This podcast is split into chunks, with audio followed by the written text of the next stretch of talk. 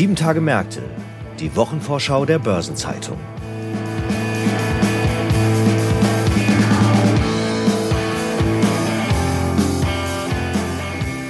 Ich begrüße Sie herzlich zu einer neuen Folge von Sieben Tage Märkte, der Wochenvorschau der Börsenzeitung.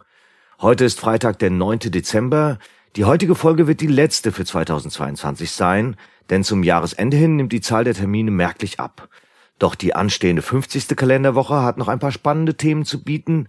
Unter anderem beschäftigen wir uns heute mit dem VDMA, dem Maschinenbauverband, mit TUI, dem Reisekonzern und mit VW und Porsche. Ein besonderes Augenmerk werfen wir jedoch auf die Notenbanken, denn bei der Europäischen Zentralbank, der Federal Reserve in den USA und der Bank of England stehen die letzten Zinssitzungen des Jahres bevor. So viel also zu dem, was Sie in den nächsten etwa 20 Minuten erwartet. Mein Name ist Franz Kongbui, ich bin Redakteur bei der Börsenzeitung und gemeinsam mit meinem Kollegen Marc Schröers, Ressortleiter Konjunktur und Politik sowie auch währungspolitischer Korrespondent, stelle ich Ihnen die Themen und Ereignisse vor, die in der kommenden Woche wichtig werden. Wir beginnen mit den Notenbanken und hierzu begrüße ich meinen Kollegen Marc Schröers. Hallo Marc. Hallo Franz, ich grüße dich. Marc, die kommende Woche steht noch einmal, wie erwähnt, ganz im Zeichen der Zentralbanken. Was ist denn da genau zu erwarten? Ja, Franz, bevor die äh, weihnachtliche Ruhe einkehrt, geht es in der Welt der Zentralbanken und der Geldpolitik in der Tat nochmal ähm, hoch her. Mittwoch und Donnerstag ähm, stehen die Sitzungen an von der FED und der EZB. Binnen weniger als 24 Stunden, die beiden wichtigsten Zentralbanken der Welt. Am Donnerstag dann noch die Bank of England, wie du erwähnt hast. Ähm, die Bank of England in Großbritannien haben ja die Finanzmärkte zuletzt auch durchaus in Atem gehalten.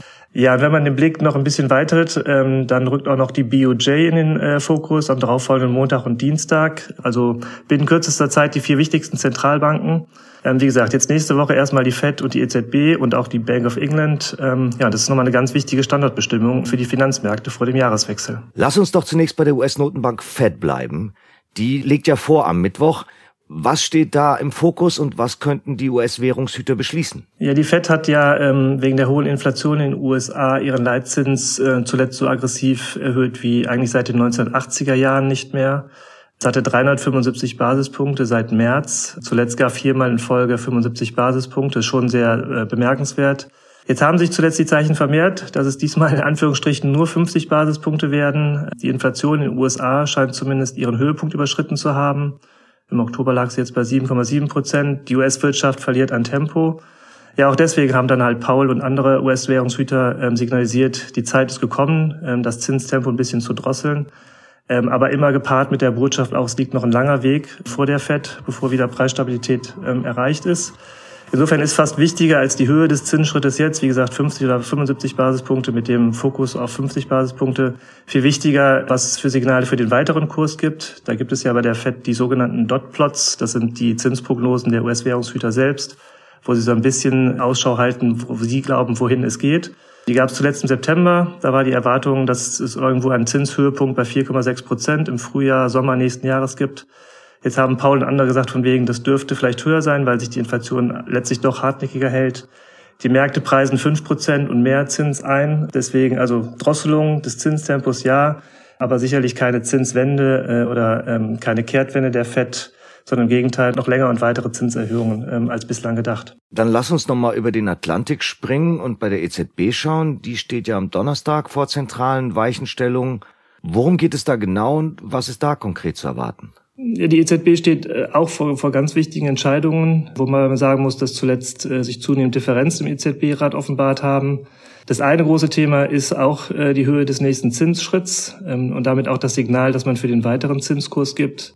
Ähm, auch die EZB war ja letztlich zuletzt so aggressiv wie sogar noch nie. Ähm, seit Juli 200 Basispunkte Zinserhöhungen. Auch hier zuletzt zweimal in Folge 75 Basispunkte. Das gab es zuvor noch nie. Auch jetzt hier im Euroraum die Diskussion, ob jetzt Zeit ist, das Tempo zu drosseln. Die Signale haben sich gemehrt, dass es jetzt äh, Mitte Dezember, also nächste Woche, bei 50 Basispunkten herauskommen könnte.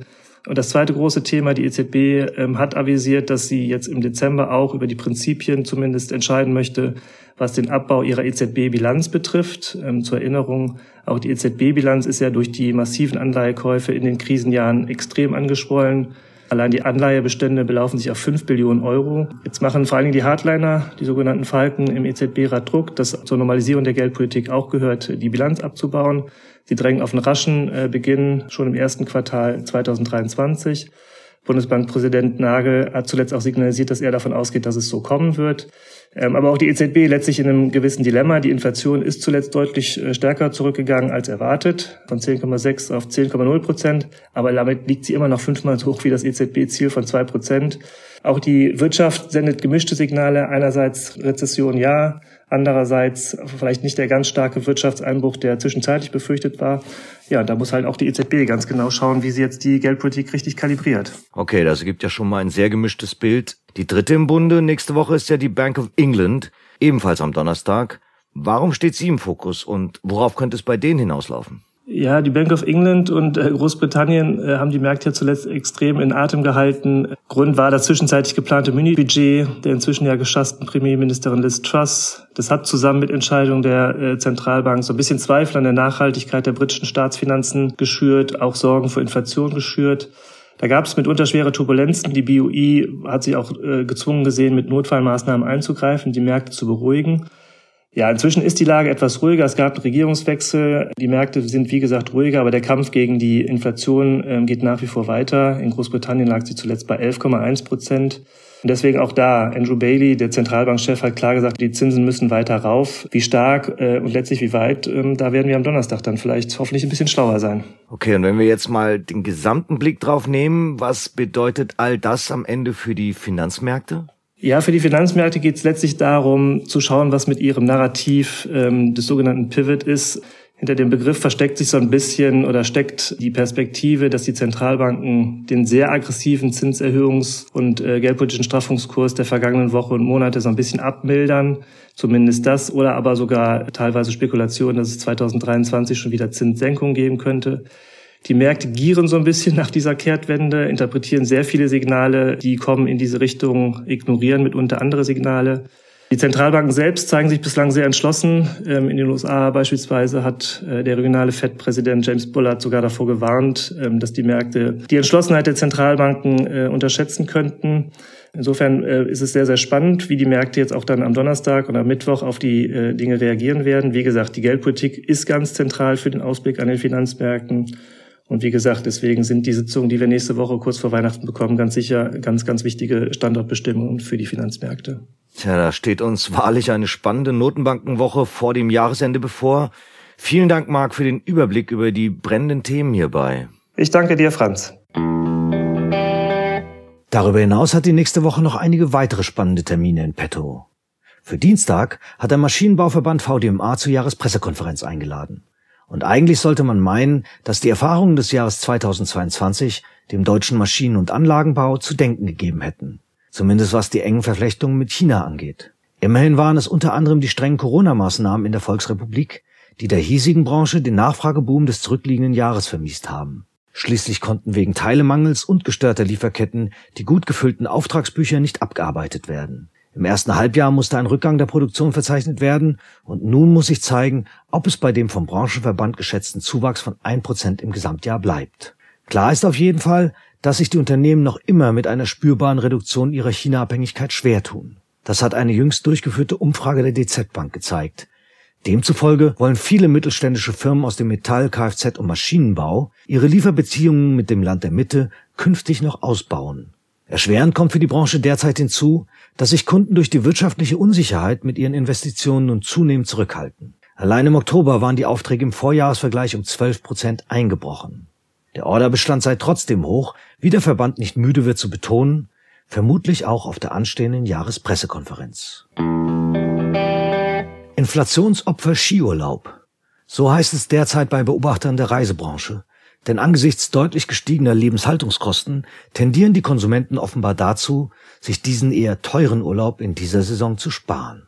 Damit kommt auf die TUI, die am Mittwoch über das zurückliegende Geschäftsjahr per Ende September berichten wird, die nächste Bewährungsprobe zu. Dabei sind insbesondere die finanziellen Altlasten aus der Pandemiebewältigung bilanziell noch gar nicht voll verarbeitet. Und die inflationsbedingte Zurückhaltung der Skiurlauber könnte den Reiseriesen in der laufenden Wintersaison im Volumen treffen. Allerdings hat das Unternehmen bereits mitgeteilt, dass für die bereits bestehenden Buchungen noch erhebliche Preissteigerungen durchgesetzt werden konnten. Und zwar bis zu einem Viertel über dem Vorkrisenwinter 2019. Für den nächsten Sommer muss sich jedoch noch herausstellen, ob die verfügbaren Einkommen der Verbraucher die Reiseschatullen beeinträchtigen. Für den vergangenen Turnus geht der Vorstand von einem Zitat signifikant positiven bereinigten EBIT aus. Das wäre ein deutliches Kontrastprogramm zu den beiden tiefrot geprägten Pandemiejahren. Der Konzern profitierte hierbei von einem lebhaften Sommergeschäft, das bei den Buchungen 91 Prozent des Vorkrisenniveaus erreichte und das bei wohlgemerkt durchschnittlich 18 Prozent höheren Preisen. Triebfeder waren dabei auch höherwertige Urlaubserlebnisse, ein Segment, das die TUI ausbauen will. Bei der Zahlenvorlage am Mittwoch erwarten die Aktionäre vom neuen Konzernchef Sebastian Ebel, dass er aber auch Neues zu den Themen Schuldenabbau, Bilanzstärkung und Transformation berichten wird. Am Freitag steht eine außerordentliche Hauptversammlung bei Volkswagen an. Und da geht es um einen Sachverhalt mit einer gewissen Komplexität, ich versuche das mal aufzuschlüsseln. In Berlin befassen sich dann die VW-Aktionäre mit dem Vorschlag einer Sonderdividende von 49 Prozent der Bruttogesamterlöse. Die soll im Zusammenhang mit dem Börsengang der Sportwagentochter Porsche AG Ende September sowie dem Verkauf von 25 Prozent plus eine der Porsche AG Stammaktien an die Porsche Automobil Holding SE der Familie Porsche Piech gezahlt werden. Zur Abstimmung steht eine Ausschüttung von 19,06 Euro je Stamm- bzw. Vorzugsaktie insgesamt 9,55 Milliarden Euro. Am Tag nach der Hauptversammlung werden die VW-Aktien mit Dividendenabschlag gehandelt. Ausgezahlt werden soll die Dividende jedoch erst am 9. Januar 2023. Die Zahlung ist Voraussetzung dafür, dass die Porsche SE, die alleine gut 3 Milliarden Euro Sonderdividende erwartet, die zweite Tranche von 7,5 Prozent der Porsche AG Stammaktien erwirbt. Die verspätete Dividendenzahlung, die auf das neue Jahr entfällt, basiert Medienberichten zufolge auf einer Initiative des VW-Großaktionärs Niedersachsen. Doch diese Vorgehensweise stößt bei anderen Aktionären auf Kritik. So hat die Schutzgemeinschaft der Kapitalanleger SDK mit Blick auf die Fälligkeit der Ausschüttung einen Gegenantrag gestellt. Sie fordert eine Zahlung drei Geschäftstage nach der Versammlung am 21. Dezember. Damit sollen, so die Anlagevertreter, Nachteile, die unzähligen Investoren durch eine Verlegung der Dividendenzahlung in das neue Kalenderjahr drohe, vermieden werden. Und nun zu dem, was die anstehende Woche sonst noch zu bieten hat. Am Montag treffen sich in Brüssel die EU-Außenminister sowie auch die EU-Landwirtschaftsminister. Am Dienstag veröffentlicht die Bank of England in London den Finanzstabilitätsbericht, während die OPEC ihren Monatsbericht zum Ölmarkt für den Monat November in Wien und das Schweizerische Staatssekretariat für Wirtschaft SECO seine vierteljährliche Konjunkturprognose in Bern vorlegen. Daneben finden diverse Pressveranstaltungen statt, darunter in Berlin das Jahresmediengespräch der deutschen Kreditversicherer und in Köln eine PK des Reisekonzerns DER Touristik zur Sommersaison 2023. In Karlsruhe wird am Bundesgerichtshof ein Urteil im Streit zwischen einstigen Postbankaktionären und der Deutschen Bank erwartet und in Washington startet der USA-Afrika-Gipfel, der bis 15.12. durchgeführt wird. Am Mittwoch stehen einige Publikationen an. Vom Bundeswirtschaftsministerium kommt in Berlin der Monatsbericht zur wirtschaftlichen Lage für den Monat Dezember. Das IFO-Institut veröffentlicht in München ihre Konjunkturprognose. Und in Paris legt die Internationale Energieagentur den Monatsbericht zum Ölmarkt vor. Am Donnerstag gibt der Europäische Automobilverband ACEA in Brüssel Zahlen zu den Pkw-Neuzulassungen in der EU für November bekannt. Der Verband der chemischen Industrie VCI führt in Frankfurt seine Jahrespressekonferenz durch. Derweil findet ein Pressegespräch von Julius Beer mit dem Schwerpunkt Ausblick auf die Finanzmärkte 2023 statt. In Brüssel startet der zweitägige EU-Gipfel und neben den bereits erwähnten Zinsentscheiden der Bank of England und der EZB werden noch die Zinsentscheidungen der norwegischen Norges Bank und der schweizerischen SNB erwartet. Und zum Wochenabschluss ist großer Verfallstag, der sogenannte Hexensabbat, für Aktienindexoptionen und Futures an der Eurex. In Karlsruhe soll vom BGH ein Urteil zum Wiederkaufsrecht einer Gemeinde beim Verkauf von Bauland kommen. Der Stabilitätsrat von Bund und Ländern tagt im Bundesfinanzministerium in Berlin. Und die Ratingagentur Moody's legt die Einstufungen für Luxemburg und die Slowakei vor, während Standard Poor's das Ratingergebnis für Lettland veröffentlicht. Weitere anstehende Termine aus Unternehmen, aus Politik und Wirtschaft sowie Updates zu wichtigen Konjunkturindikatoren finden Sie in der Übersicht heute im Finanzmarktkalender der Börsenzeitung oder online unter börsen-zeitung.de slash Finanzmarktkalender. Und dann werden in den nächsten Tagen auch ein paar runde Geburtstage begangen. 50 Jahre alt werden der Fashionet Vorstandschef und ehemalige Holiday Check CEO Georg Hesse, sowie Andreas Held, Bundessprecher und erster Vorstand der Interessengemeinschaft kleiner und mittlerer Genossenschaftsbanken. Ihren 60. Geburtstag feiern Hubert Spechtenhauser, Vorstand der ProKredit Generalpartner AG, der ehemalige Bayersdorf-Vorstandschef Stefan F. Heidenreich und Anke Schäferkort, ehemals Geschäftsführerin der Mediengruppe RTL Deutschland und von RTL Television, sowie Mitglied im Vorstand der Bertelsmann AG. 65 Jahre alt wird Edgar Martin, vormals Vorstand der R&V-Versicherung und seinen 70. Geburtstag begeht der ehemalige RWE-Finanzvorstand Rolf Pohlich. Aktuelle Geburtstage und Personalien finden Sie immer auch auf der Personenseite der Börsenzeitung. Überdies werden in der kommenden Woche die Nobelpreise für dieses Jahr überreicht. Zudem stehen einige Gedenktage an, darunter der Weltgedenktag für alle verstorbenen Kinder, der Internationale Tag der Menschenrechte, der Tag der Berge und der Internationale Affentag. Und ein Blick in die Chroniken offenbart, dass sich vor zehn Jahren Europas Finanzminister auf eine gemeinsame Bankenaufsicht unter dem Dach der EZB ab dem Frühjahr 2014 geeinigt haben. Vor 15 Jahren wurde zudem der EU-Reformvertrag unterzeichnet Außerdem ist es 50 Jahre her, dass Annemarie Renger von der SPD als erste Frau zur Bundestagspräsidentin gewählt wurde. Und ebenfalls vor fünf Dekaden wurde auf der Stockholmer Konferenz der Vereinten Nationen über die Umwelt des Menschen die Gründung des Umweltprogramms der Vereinten Nationen UNEP beschlossen. Und zum Schluss noch ein paar Hinweise in eigener Sache. In der Sonnabendausgabe der Börsenzeitung finden Sie wie stets die Spezialthemaseite Recht und Kapitalmarkt. Und am Samstag drauf wird übrigens zur Einstimmung auf die Feiertage eine Sonderbeilage zu Finanzen und Glaube erscheinen. Dann gibt es noch ein paar Veranstaltungen von unserer Schwester WM-Seminare, auf die ich hinweisen möchte. Am Dienstag findet das WM-Online-Seminar Aktuelle Rechtsprechung zum Insolvenz- und Gesellschaftsrecht statt. Und am Freitag wird das Online-Seminar die API und Token Economy durchgeführt. Und im Übrigen erscheint am Donnerstag eine neue Folge von Nachhaltiges Investieren, unserem Podcast rund um Sustainable Finance. Dieses Mal geht es um Crowdfunding mit dem Ziel, Unternehmen in Schwellen- und Entwicklungsländern mit Solarenergie zu versorgen.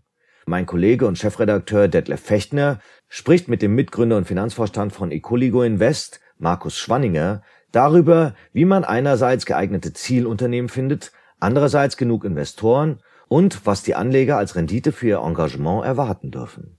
Und damit sind wir am Ende dieser Episode angelangt. Redaktionsschluss für diese Ausgabe war Donnerstag, 8. Dezember, 18 Uhr. Eine Gesamtübersicht über Konjunktur- und Unternehmenstermine finden Sie in unserem Terminbereich unter börsen-zeitung.de slash Termine. Alle genannten Links sind mitsamt weiteren Informationen in den Show Notes zu dieser Folge aufgeführt. Wie erwähnt war das die letzte Folge in diesem Jahr. Die nächste Episode von Sieben Tage Märkte gibt es dann am 6. Januar. Ich wünsche Ihnen also diesmal auch im Namen meiner Kollegin Sabine Reifenberger nicht nur einen angenehmen Wochenabschluss, einen schönen dritten Advent und gute Erholung am bevorstehenden Wochenende, sondern jetzt schon mal ein frohes Fest, besinnliche Feiertage, einen guten Rutsch sowie ein erfolgreiches, gesundes und spaßiges neues Jahr 2023. Alles Gute.